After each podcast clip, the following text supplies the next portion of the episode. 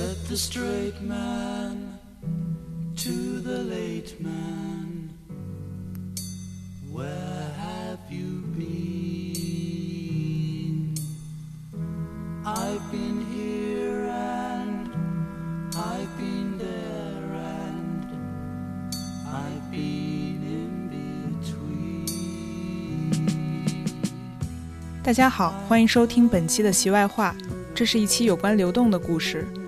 嘉宾是上海纽约大学政治学助理教授林瑶林三图老师。林老师的流动经历很丰富，从福建考上北大，在北大待了七年，后来去纽约读博，在香港工作一年，现在回到上海。我们和林老师在厦门的海边散步，从他的流动经历聊到了 ABC 的身份认同，聊到在美国的政治参与，聊到主流与边缘。我们希望探讨的一个问题是，在流动与不确定当中，每个人可以怎样做一点力所能及的事情，让自己感到问心无愧呢？Much confusion, disillusion. 大家好，我叫林瑶，我现在在上海纽约大学担任政治学助理教授。呃，我研究的方向主要是政治理论和比较政治。上一次回福建是什么时候？上一次回福建应该是七八年前吧。我自己如果回国要办事儿的话，因为日程一般都比较紧，所以就很少往呃老家跑。那您是一个那种会很想家的人吗？我我并不是，我并不是 我，呃，我是在一个小县城里长大嘛。那在当然在去县城读小学和中学之前，是在镇上和村里头长大的。从小就觉得那个环境比较逼仄，呃，这个每天在邻居那边听到的都是家长里短的东西，就对我来说觉得呃事实上有点不是特别能够满足，所以就很希望能够到一个大一点的地方去看一看。在我们的小县城里头，我觉得是呃，主要有两个渠道吧，就让我获取了很多关于外面的知识和信息。一个是九十年代的时候，当时全国各地，我后来才知道是全国各地，不仅是我们那个小县城啊，都兴起了一股开书店的风潮。然后跟八十年代到九十年代的这个中国的这个政治变动啊，还有这个经济发展有很多的关系，就导致很多知识分子离开了高校这些系统去下海了，也有一些也到了这相对边远的这些城呃县城开书店啊，传播知识。呃另一方面就是说，作为在福建长大的，在在沿海长大的这这个小小孩子来说，呃，我经常能够听到那个台湾的敌台 在收音机里面，那个是什么样的一个？呃，很小的时候就会打开收音机，如果调对频道的话，会听到台湾的那些他们的电台会针对大陆的同胞们播放一些一些歌曲啊，说大陆的同胞们你们好，我们在台湾的这个乡亲们向给你们点一首歌，邓丽君的什么什么什么，对吧？月亮代表我的心，诸如此类的。有的时候能听到一些台湾的那些新闻台谈论他们台湾的一些事情，觉得也蛮别开生面的。而且在就是九二年以后，中国重新重新改革开放之后，当时有很多台商来到了福建做生意，所以开了一些厂子呀什么的，投资之类的，所以就经常会和这些台商有一些直接或者间接的交道，就是也会觉得说，哎，他们很有意思的一群人。那您小的时候就能就会接触到具体的台湾人吗？对啊，因为我爸爸他九二年下岗以后，他实际上是到那个我们县城边上的一些海岛上去打工，打过去过一段时间。他去打工的工厂，其中其中就有不少是当时来台湾来呃台商来投资建起来的，所以等于说他就在在台商底下打工，来来去去的换了好多地方。那么呃，我和我妈去探望他的时候，肯定也都会说遇到这些这些台商啊什么的。然后我们县城里面时不时也会有一些台商，呃或者台湾来的人来寻亲啊也好啊，然后来考察投资啊诸如此类的，呃所以经常会会会在生活中呃擦肩而过嘛。那您当时就是跟他们的就是印象是好的吗？还是说没什么印象？当时其实也谈不上好坏，就觉得好奇，因为就觉得说它代表着这个我们自己很小的县城之外的，就是一个庞大的未知的世界的一部分。对，我觉得好像我当时那种对文化的想象，就我的文化品味是被港台八九十年代的那种港台的东西所塑造的。我不知道您您会有类似的吗？对，其实对我来说也是也是一样的，因为呃，虽然说我没有赶上更早的一波，就是批判邓丽君的那一股，就是你们知道，在八十年代初有有一阵子是清除精神污染嘛，然后就是说，对。我记事儿开始就是八十年代末九十年代初的时候，但是这这股潮流已经过去了。那么尤其在我们福建，就是说大家接受港台的音乐啊文化是很自然而然的东西。所以我小的时候在街上走着，那旁边的店铺里面放的用大喇叭放的音乐都是什么？就是邓丽君的歌啊，或者是什么《潇洒走一回》啊，这你们听过这首歌吗？对对对，叶倩文。对，然后去录像厅看看片儿的肯定都是香港的。呃，或者台湾的这些片儿什么的，所以我们就从小在那个那个氛围之下熏陶长大的。就那那从福建然后到北大上学以后，您会感觉有什么不适应的地方吗？到北大的时候，我觉得对我来说，个人而言最大的障碍当时是我的口音，就是我的普通话比较差。那个我们福建人哈，大家众所周知的这个普通话说的不好。当时高考的时候，语文前面几道都是拼音题，那这个拼音题我都是直接放弃的，因为这个根本就记不住这个什么前鼻音、后鼻音、平舌、卷舌这些东西。因为这一点呢，去北京上大学以后，就经常会遭到别人的嘲笑。那个比如说同学们之间经常会打趣儿啊，说：“哎，林瑶，来给我们说一下这个‘虎父无犬子’，对吧？这那我怎么办呢？‘虎父无犬子’。”啊，是吧？这，所以后我就后来就就就憋着一股劲儿，发愤图强嘛，要要把这个普通话说好，给你们看看。所以那个时候大家流行用什么 QQ 聊天之类的，呃，就下载了一个输入法，那个输入法就把这个什么模糊拼音之类的全都去掉，然后强迫自己打字的时候每个字都要把拼音全部打出来。有的时候闲着无聊，拿着拿着输入法随便输一个音进去，然后看一看后面都有什么字，把这些字全都给背下来。这样的话，可能练过一一年两年之后，曾经有那么几次去北京的胡同里面玩的时候，就被北京大爷给误认为说是在胡同里土生土长的人了。所以，这个是我人生中的高光时刻啊！现在你们在听我说话，也没有北京味儿，还是一个南方人。那是因为后来有有那么一些小的契机，就是可能，呃，也读了其他的书啊，或者是再遇到其他一些事情，有一天忽然间大彻大悟，觉得说凭啥呀，对吧？这个北方中心主义，普通话中心主义要不得，哎，我就要让你们感觉一下，我这个南方人说话就是这个样子的。但是现在也回不去了，现在也不再是不再是以前上大学之前的那个口音了。如果如果我是那个口音的话，你们现在也听不懂我说话。现在我们的普通话确实是按照这个北方，在这个北方官话的基础上，这个建立起来的一个体系。就是说，它当然有一些地理历史的原因，就是说中国。北北方官官话为什么能覆盖那么大的范围？就是因为主要是这个中原地带是一大一个大平原嘛，所以使用官话的人，他们相互之间相相互的沟通会比较频繁，然后官话的使用人口就会比较多一些。那比如说像福建这个地方，我们县小小的一个县城里面，五十万人口的一个小小县，就是所谓的十里不同音。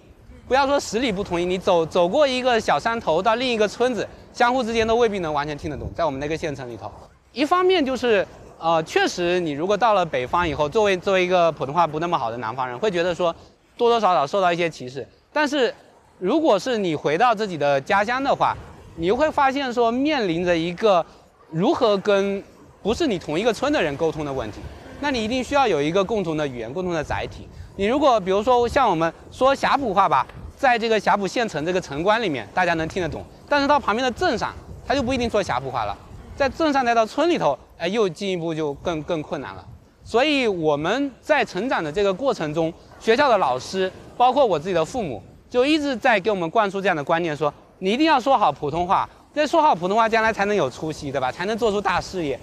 只不过就是说，我们自己心目中以为的普通话，在北方人眼里，并不是真正的普通话。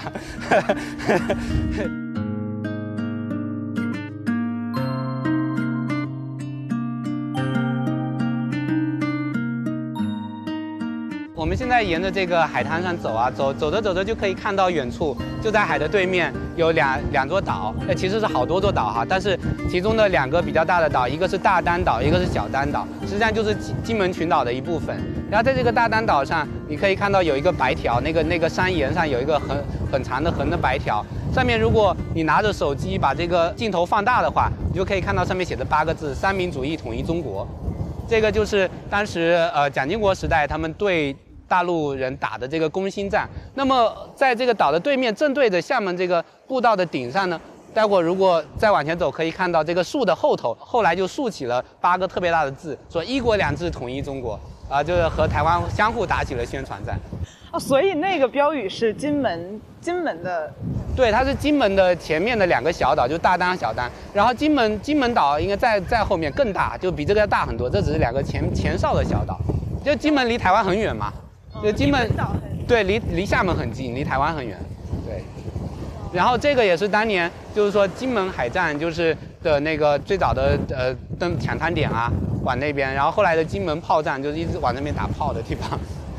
对。但是这块儿有一些，就是厦门有一些很有意思的旅游项目，就是从厦门的一个码头，然后就会有人问你你想去金门吗？然后我说我想去金门，他说你上我的船，我可以带着你在那儿开一圈儿。就我们现在走到了一个景点，叫望台湾，然后是一个牌子，上面有一个二维码，写着扫描二维码只需五元，不出海也可以一览金门风光。哦，这个地方是曾经金门海战和八二三炮战的主战场，所以对面就是金门大丹岛跟二丹岛，就是刚才林老师提到的。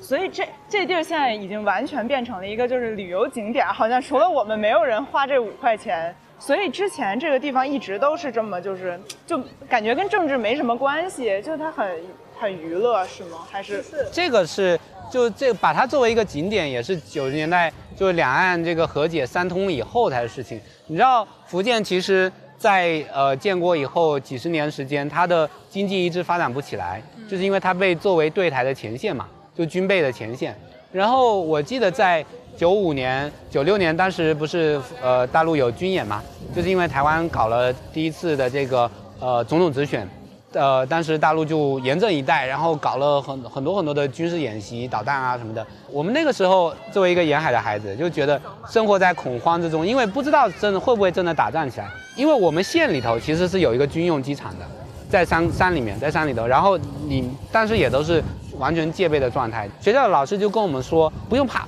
我们学校里面有一个防空洞。后来才知道那个什么什么防空洞，那它指的是说我们学校就我们学校这个操场上，操场的边缘有一个特别大的一个厕所，就是我们下课以后就不能在教学楼里上厕所，要走过整个操场到那个新建的一个半露天的一个那个楼里面去上厕所嘛。那个那个臭气熏熏天的一一个一个楼，其实是半个楼，因为因为另外另外一半没修好是露天的。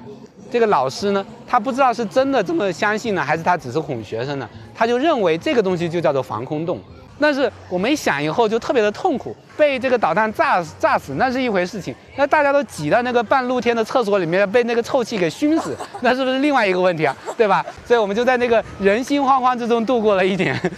其实还有一点蛮有意思的，就是我小时候最早开始读的几本书里面，有一本是那个台湾的作家叫做余丽华，他写的《又见棕榈，又见棕榈》。为什么会有那本书？就是也是因为改开以后，当时福建最早就福建跟台湾开始恢复联系之后，八零年，然后福建人民出版社就出了一套这个台湾作家的作品选，然后那个就是那本书是其中的一本。我爸当时不知道怎么就买了，虽然他其实不怎么看书的一个人，但是他的他的箱子里面就有这么一本书。我在上小学之后我就发现了，哦，我就开始读。那时候也读得不太懂啊，因为他那本书里面其实讲的是台湾的大学生到美国去留学，然后在美国的那种孤独感，而且他作为一个主人公是一个外省人，他在台湾他也觉得很孤独，因为他想念大陆，在美国想念台湾。呃，后来当然懂了，就是说我自己去美国了，我懂了。刚去美国的时候是很艰难的，头两年尤其的艰难，因为那个时候英语很差嘛。我觉得，就我零七年去美国和现在这个年轻的朋友们再去美国，其实大家在各方面的积累上相差很多。尤其是我自己是从小县城出来的，虽然说从小啊英语考试考的都是都很好啦，然后但是那个都是哑巴英语，就是上了大学之后。呃，开始读学术论文的话，就已经觉得很困难了。后来我那个在大学的时候，为了去读懂一些呃哲学类的英文著作，然后花了一个学期把康德《纯粹理性批判》的英译本给给读了一遍。然后，但是读完了以后，后来去了美国，发现自己这真是傻的，因为康德的那个英译本完全不是普通人说的英语嘛，对不对？所以，所以你就算把那个读下来，然后你把复杂的语法结构什么的搞懂了，读英文论文没问题了。但是在日常生活中，那个完全就是张嘴说不出话，然后也听不懂别人说什么。我去美国，当时到了纽约之后，第一件事情是去开一个银行账户，然后那一天呃下着雨。我就进了银行的门之后，柜员就很热情的跟我打招呼，他说，Is it raining today？对，他是是在今天是在下雨吗？但是我听不懂，我就不知道他在说什么。然后我看着他很期待的望着我，就希望我做出回答。然后我在想说，他是在跟我讲什么银行的规矩吗？哦，对不对？是是是说我需要拿出什么证件我才能开户吗？所以，所以我就非常手忙脚乱的，我把东西都摆在柜台上，然后让我张嘴想要回答他，那我又不知道说什么，所以我就看着他，他看着我，我看着他，他看着我，直到最后他就很无奈的说啊，whatever，对吧？就无所谓了。像这种这样的打击是至少头一年里面是反复出现的。那么在课堂上，因为是博士博士项目嘛，课堂上是老师不讲课，就是大家就直接先读完文献，上来就开始讨论问题。那文献我是都读得懂，但是读读完了以后讨论问题我开不了口啊。我们在呃中国中小学一直到大学用的教材，当时基本都是那个英国的嘛，就是什么呃李雷、韩梅梅那一套东西，那是那是找找英国人来编的，语法上跟美国人也差差别很大。然后美式的口音，呃，我虽然之前恶补了一些美剧，但是到了现实生活中发现，哎，美国人口音也千差万别，那他们讲话我也听不懂。所以，课堂上要讨论的时候，要组织一下想法，要提出一个问题或者要回答一个问题，而且我这个要把这些话用英语表述出来，我就拼命的在脑袋里面想啊想啊想，好不容易我觉得想出了一段特别完美的一个很复杂结结构非常复杂的一个论证，别人已经讨论到不知道三个四个问题底下去了，所以这个你又没办法插上嘴，你要重新再去听别人到底在说什么，然后再去想说我该怎么回应，等你想完的时候，下课铃已经响了。那种感觉非常的痛苦，很孤独。然后，呃，在第一个学期，分别有两门课的老师都给我写了邮件，说说，哎，林瑶，你为什么上课的时候从来不说话呀？是啊，可能是有文化差异哦。你们是不是在中国不不鼓励同学们课堂上发言啊？在我们美国要积极踊跃的发言啊。哦，我看你这个写的交上来的这个书面材料写的这些小论文都挺好的，为什么在课上就不说话？以后要努力哦，诸如此类的。呃，我只好说，不是文化差异，是我实在没办法开口。您但您现在就是我们好像有一点在听笑话一样的讲出来，但您当时对当时当然是觉得自尊心受了很大的伤害，那肯定是。所以我只是想用这个例子来说说，其实我自己有可能跟我一样的很多人，刚去异国他乡的时候，在另一个不同的语言环境里面，有很多很多的困难需要克服。然后为什么会让我？后来明白了《右肩中女》那本书，因为里面的主人公也是一样的。你到了美国之后，你在语言上、你在文化上、生活习惯上各个方面有很多的这样的困难，别人是看不到的。你在美国的朋友、同事、老师，他们没有这个体验。这个主人公在台湾的家人，然后以前的他的同学，我在中国的这些家人朋友，然后很羡慕的说：“哎呀，你到美国去读博士啊，你很厉害呀，是将来要做出一番成就的。”但是。你不知道我在那个 那个地方是这样子挣扎着过来的，呃，头两年特特别特别的痛苦，对，可能不同的人处理的方式都不一样，然后可能也没有一个标准答案。但是对我来说，我那个时候没有什么人可以参考嘛，可能哥大做政治理论的，在我之前上一个就是金岳霖了，啊，就中国中国留学生，就是我之前就是金岳霖，呃，所以所以没有找不到现成的榜样可以学习，就是你不知道该怎么去。去融入，所以有的时候说抗拒融入，也有一点是这种心理上的逆反的作用，或者是自我保护的这种机制。但是后来其实我自己有这么多失败的经验、吃亏的经验之后，然后后来我在呃呃圆圆开始读博士的时候，一方面我给他提供一点过去的自己的教训，另一方面是他自己性格上可能会比较开放一点，他也愿意跟老师同学多交流，所以他的这个整个融入的过程就要相对来说会比较比较顺利一点。虽然他也遇到过。这方面的困难，所以我觉得就是我自己可能更多的会提供一种失败的教训嘛，前车之鉴嘛，就觉得说应该要努力的去寻找那些渠道，就是说未必完全要融入，但是要去交流，要去敞开自己的心扉，要让别人看到你这个脆弱的方面，就是然后别人才才能知道怎么去帮助你，能能够帮得到你。就在美国的时候，您会去参与一些社会的运动呀，或者说，我自己是会参与一些，但是可能一开始说过，就是对我自己个人而言，呃，没有什么优优劣之分，只是说我自己有一种很强烈的对故国的这种认同感，所以。在如果说我自己参与到国内的这些事情，然后包括写作，包括一些和草根一些一些朋友的联系，呃，相互支持的话，会让我有更多的成就感和满足感。但是在美国参与这些一些运动啊，包括是从事法律援助的工作，我也会有成就感，因为比如说你去帮助一个遭遇家暴的这个受害者，或者去帮助一个。呃，无证移民让他们逃脱这个川普政府对他们的压迫，呃，这这这种追捕，呃，像你帮到一个人以后，你会觉得说，哎，我确确实实帮到一个有血有肉的人，但是他好像就我个人而言，好像内心深处有一块空白，我没有办法填补它。就说光参与到这些美国的社会运动的时候，就是有一种感性和理性上的割裂。理性上的话，我知道这个是呃促进社会正义的事业，我知道我在帮助别人。但是感性上，我觉得还是有一块空虚的地方，对。但是其他朋友他们的想法未必跟我完全一样，就是我我认识很多，尤其是年轻一代的留学生，他们其实是比我更积极的参与到美国的各种社会运动里面，可能和他们相对来说出国的时候年龄更小一点，所以对美国社会有更多的感同身受，有一定的关系吧。包括这两年，一些年轻朋友在美国组织了一个叫做“中国留学生与行动者网络”，叫 Chinese Students and Activist Network。然后他们就是在美国组织了一些，就在中国的留学生群体里面组织了一些社会参与的活动。然后还有一些朋友就是在美国高校读博或者读硕的朋友，他们是参与组织的这个高校的这种研究生工会，因为美国的高校这些年来。呃，他们在就是研究生的奖学金方面或者是津贴方面比较苛刻，所以就是导致很多博士生他们的生活其实比我那个时候还要艰苦，因为物价在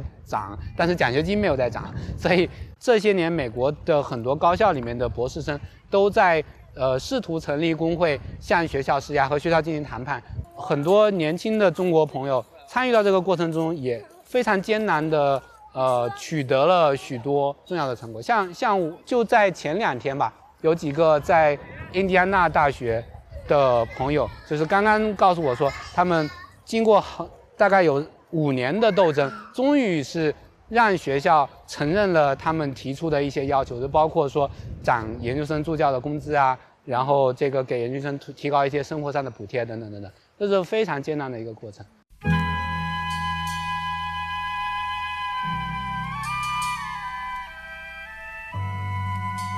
就是我们还有一个很关心的问题，就是 A、B、C 在美国出生的华人，他们的身份认同会是什么样的呢？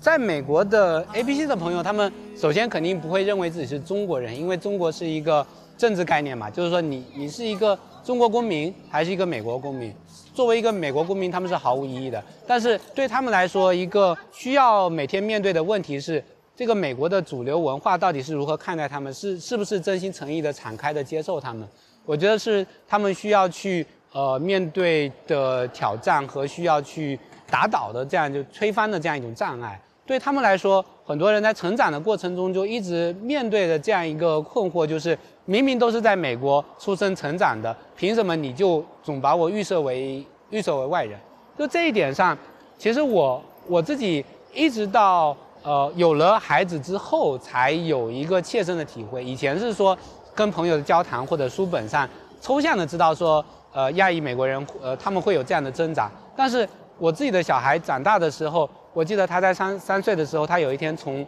幼儿园回来，他说，呃爸爸我能不能换一个名字？我说你为什么要换一个名字？你名字很好啊，叫不默，然后匿名而死，不默而生，对吧？但是他说有人觉得我的名字很怪呀，因为我的朋友里面有叫 Sophie 的，有叫 Elsa 的，有叫 Anna 的，但是没有叫不默的，叫不默只有我这一个。然后他们还总是念不准我的名字。然后他们就觉得我这个名字非常的 different，啊、非常的不同，嗯，奇怪。然后我我就我就跟他说，你这个名字不是 different，而是 special。你看你有这样背后有这样的含义。你看你这个，呃，你的班上光 Sophie 就有三五个，但但是不墨就你这么一个啊，就是天下独一无二的存在啊。我的意思是，他其实从很小的时候，他就会面临这样的困扰。别人会觉得他长得不一样啊，这个名字不一样啊，平时说话可能不一样，因为家里跟这个父母还有外公外婆、爷爷奶奶需要用中文来交流啊，而不是全天候的说英文啊。所以在别人对他有这样的一个这样一个观念，导致他自己有可能将来会产生这样的困惑。这个其实是呃，就你之前提到说身份认同这个问题，身份认同它不是一个，至少不全是一个我主观上的我自己认同什么东西，而是别人会不会来认同你，这个社会它是怎么看待你的，它把你归到哪一类里面去，然后由此会造成说你可能拥有这样的特权，或者你可能面对这样的困扰。所以对这些亚裔的美国人来说，这是他们每天会面临的这样一种困扰。我们虽然跟他们长得很像，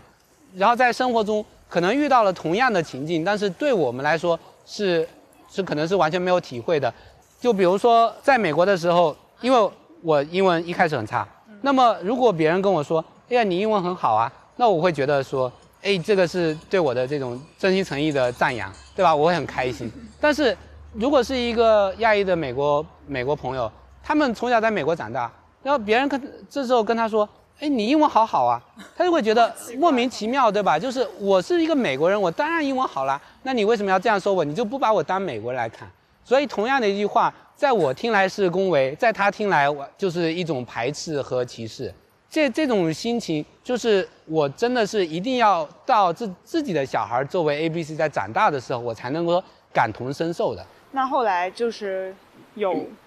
不墨有解决这种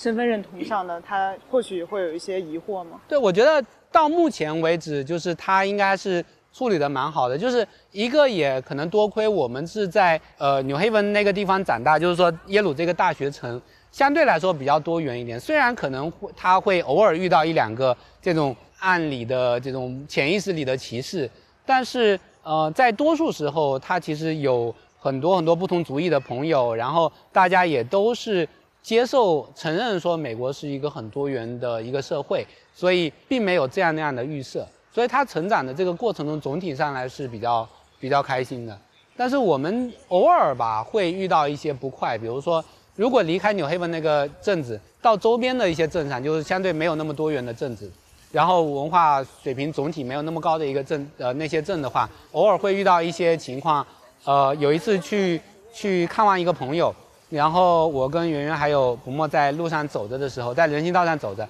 朋友跟我们一起走的时候，旁边就忽然间开过来一辆车，停在我们面前，然后摇下车窗，里面两个白人青年，一男一女，就冲着我们竖了中指，然后就把车开走了。所以像这样的事情也不是说很多，但是它时不时会在生活中出现，恶心你一把。您提到就是您给不墨解释 different 和 special 的区别来说，其实这两个它是硬币的两面。大部分情况下，我只会觉得我是 different，我不会觉得我是 special。您是在某一时刻或者在什么时候，你才会觉得自己是 special？那那就在音乐，您也提到说您从小就是可能是一个刺头，所以就您小的时候会不会是因为您也很强，因为就是在这个就是在这个环境里特别厉害，所以就您可以，您小时候会觉得自己是 different 还是小时候是有是有一种迷之自信，但是也也不是说就那么顺顺当当，因为就是可能在大人的眼里头就觉得你这个小孩儿很特立独行，有想法，然后不服从权威，他们也觉得很头疼。但是在其实，在同学里头，因为比如说也在学校里面也会成为霸凌的对象嘛。小因为我上学早嘛，年龄小，然后但是体格也弱，所以班上有一些什么小流氓、小小混混什么的，也会拿我这出气啊或者什么的。那那个时候也也会有困惑，也会有痛苦，就觉得说凭什么我会遭遇到这些东西？但是可能因为有一种迷之自信，就觉得说我不跟你们计较，对吧？将来我我是要做大事业的，所以我现在不能把把这个增加性命搭到跟你们这个白刀子进红刀子出这身上，多多少少会有这种。但是我觉得每个人可能确实在成长的道路上都是不一样的。那很多时候也不是说光讲道理，说你应该要觉得自己 special 就瞬间就焕发新生了，对吧？呃，需要有契机，需要有自己对自己的鼓励，然后需要有一个成长和转变的过程。其实不墨他自己也是，呃，我那时候跟他说这个话，然后他就说不墨这个名字我明白他的意思，但是我觉得他很沉重，因为我我现在胆子很小啊，我不够勇敢怎么办呢？你会因因为这样看不起我吗？我说不会啊，其实我小时候我也很胆小的。对吧？就是你说在大人面前表达一些不同的观点，那大人会多多少少会觉得是，哎，你这个小孩儿，对吧？就我不理睬你就是。但是在在那些同班的混混面前，你说什么话说不对了，人家把你暴打一顿怎么办？嗯。那所以这些东西很多时候，勇敢这个东西也不是也不是与生俱来的嘛，他他也是要要培养起来，而且他是要看契机，也是要有的时候你也需要懂得见机行事啊，没有必要把把自己。搭到一些很无谓的一些用意气用事的事情上面去，要相信自己是应该去做更更重要的、更好的事情，也能够去做一些更好的事情的。哇，一种很坚实的那种，很有很有力量。就比如说做一席就很重要。哎呀，这句一定要剪进去。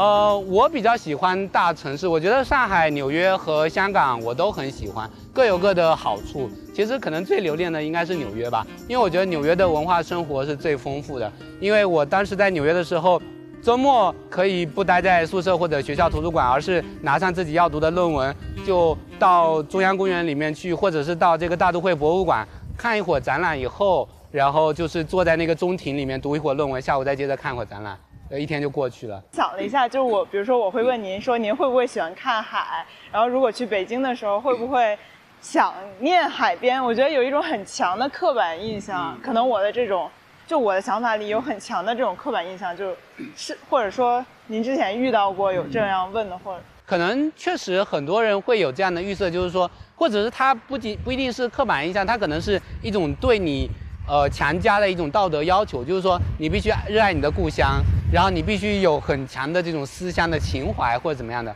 我觉得对我来说，可能比较微妙的是，我在某种程度上确实是有一种故乡的情怀，但是好像是更抽象的说，对整个好像泛泛的说中华文化，听起来有点太 太太正经了。但是就是那种呃诗词歌赋啊，古文里面的那种很抽象的描写。对吧？然后对这个具体的一个小县城来说，我其实未必有多少的留恋的这种那种想法，就是可能在我后来会多多少少遇到一些人，他们会很惊讶说：“哎，你为什么没有那么热心的帮你的家乡辩护，或者没有那么一放假就想冲回自己的老家去接受那个山和海的滋养？”我觉得对我来说好像是就是一种一种完全不必要的一种一种一种情绪。嗯对我来说，就是我我虽然会说，好像我会热爱一种抽象的中国文化，但我我也不觉得这是一个好像你作为一个中国人，你就你你有义务这样做，对吧？因为我我跟我跟圆圆他之前也录过一期播客嘛，我们会讲到说，我们其实，在在这种故乡或者说故国的情节上有一些差异，就是他可能这这方面的情绪会更淡一些，他不觉得这种文化上他一定要有一种根的感受。但是有意思的是。他反而在比如说吃饭这方面，他的口味上非常的中国化，他一定要吃中餐，而且不仅是中餐，他尤其需要吃川菜。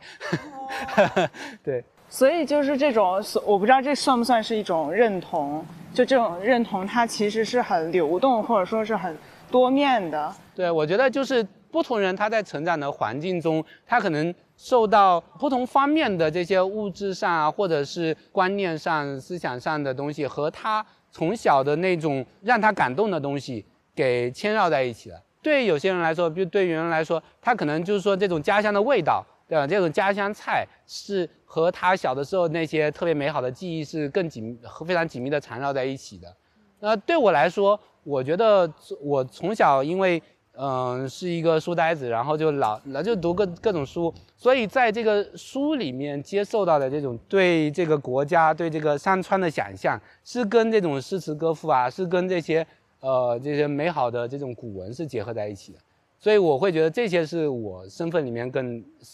呃拨不开的一层东西。在台湾跟台湾交换，在香港读书的那一年，就我发现 identity 变成了一个就文化研究的。非常非常非常常见的一个，很多电影和文学都在处理这个问题。然后我也是到，就相当于是港台的这种这个地方，然后我才会有这种疑惑。但是当回到北京的时候，好像研究的大家关注的，然后我们讨论的又都是那种很主流的，就是这种东西。我不知道这跟就是我们所处的那种位置会有关系吗？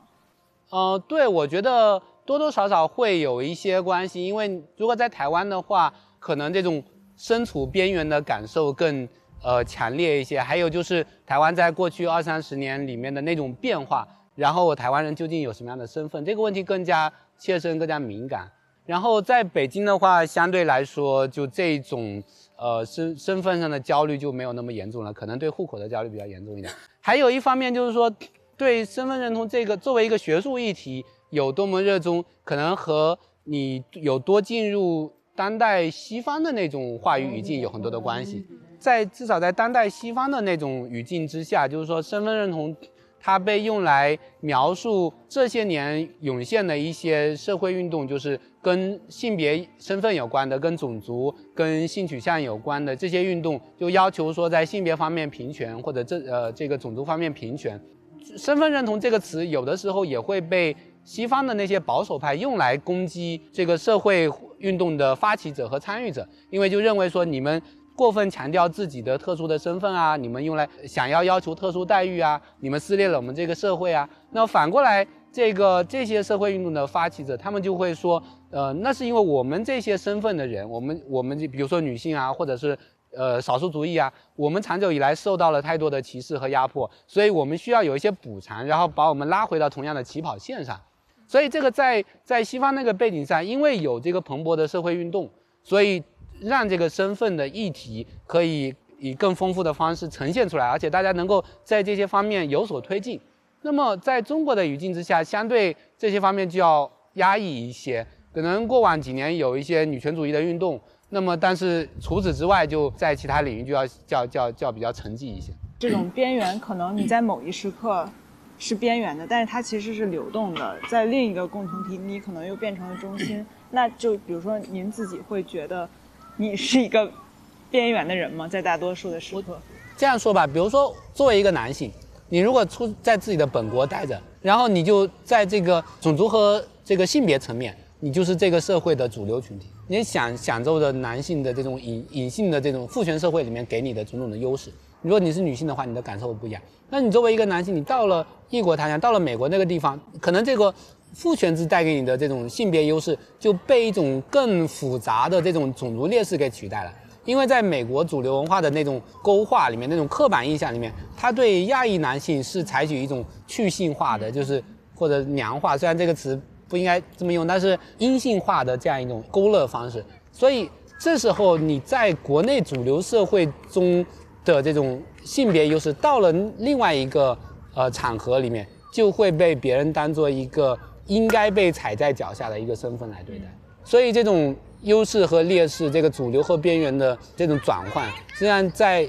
亚裔男性群体，就是比如美国的亚裔男男性群体里面，体现的是非常的明显。就当你。进入到另一个环境里，你变成了边缘的人，体会到了一些你以前没有体会到的滋味，所以你会去反思，过过去你曾经有一些不自知的特权。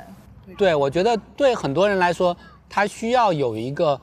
转换，就是生命体验中的转换，就是呃有朝一日成为边缘群体之后，对于那些有反思能力的人来说，你会意识到说，哦，其实我以前的那种好像主流，我自己日用而不知的那些。特权和优势其实不是自然而然的东西，它是这个社会结构导致的一些后果，而我恰好处在那个地位之上，我就享受到了这些东西。那如果有选择的话，您会主动选择边缘吗？还是？我觉得那种说你处在一个边缘状态，然后其实反而有广阔天地的那种边缘，可能其实它底下是有更多的特权来托底的。那这些这些东西不是所有人都能享有，那你就想说，同样的说自我边缘化，如果比如说你想去体验那种那个街头的生活，但是街头的那些流浪汉睡在天桥底下的人，他你干嘛要来体验我的生活，对吧？我希望我我能够睡在一个房子里头呀，所以那是因为你的处境和他的处境本来就是不一样的，你去体验那个只是一个采风，你不是真正的是过那种日子。对，所以所以对我来说就是说也是一样的，就是你问我说你想去选择边缘的生活，还是选择有特权的生活？特权呃就是你处在什么样的地位，这个东西它很多时候不是说你真正有没有选择，就你生下来是一个男性，你就是一个男性，你在这个父权的社会里面，你不是说这时候向着外界宣布说。我不想要性别特权了，性别特权就自然而然离开你，不可能的，他就是跟着你走，甚至你说这句话本身就是性别特权的体现啊，对吧？所以要做的不是说你去逃避主流，去拥抱边缘，而是你要努力让这个结构发生变化，你要让这个结构不再是一个真正边缘的群体生活在其中会惴惴不安的这样一个结构。所以要从结构上去改变它，要让大家意识到这个结构是有问题的，然后大家一起形成合力。让他往这个好的方向纠正那么一点点。那如果就我就是身处在边缘，假如我自己，呃，或者是谁，他就是一个边缘人，那这个时候他应该怎么怎么自处呢？就是怎么自洽的那样的？对，我觉得可能就是寻找那种人与人之间的连接吧。包括比如说最近几年，我觉得国内的像女权女权主义者，就那女权运动啊。他们也是寻找相互之间的认同，就像找暗号一样的说，哎，你是一个女权主义者，你你是你在在这个性别问题上觉醒了，我我也是，可能我们一起去参加什么支援贤子的那个那个活动啊，或者一起去参加支援静瑶的活动啊，然后有了这种连接以后，你会觉得自己其实并不孤独，对吧？然后你就算在边缘里面，你也觉得自己身上是有力量的，因为你们相互之间互相给予的这种力量，处在边缘反而。有的时候可能就心理上不是一种负担了，反而成为一种动力，就觉得我在这个角度上，我可以就是更毫无顾忌的对这种不公平的体制发起挑战和冲击。就我不知道您对自己的定位会不会有，就是很在意公共性，就是要成为一个公共的知识分子，因为感觉您一直在，就微博也炸了，豆瓣也炸了，但是还一直 还是一直会去讨论社会的这种议题。就这跟您自己，您是一直以来就是这样的，多多少少会在就是上大学以后，觉得自己需要往这个方面多做一点什么事情。我觉得我应该骨子里是一个不太想关心政治呃公共事务的一个人，因为我喜欢读古诗啊，然后喜欢就是自己看一些很稀奇古怪的，没有没有什么人关注的东西，比如说这个古音的训诂啊，就这这些东西，所以。像这这种东西，我觉得是说，假如说真的是四海升平的话，我完全可以不关心公共的事，我就我就扎根到这些这些古书里头去，我会我会更加开心。但是这个社会它不允许你这样做，对吧？所以你就必须要做一点什么东西，回馈一点什么。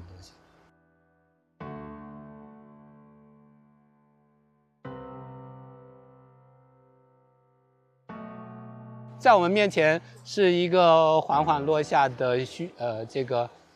金黄色的太阳，然后在太阳的周围是一层一层颜色不断的变换的云彩。还有什么呢补充吧？我没了。呃，我现在发现我是个伪文青，说不出话。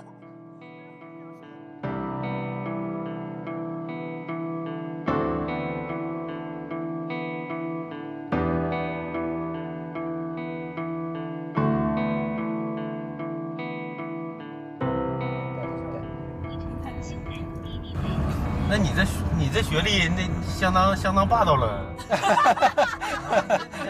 我这听这一道了我？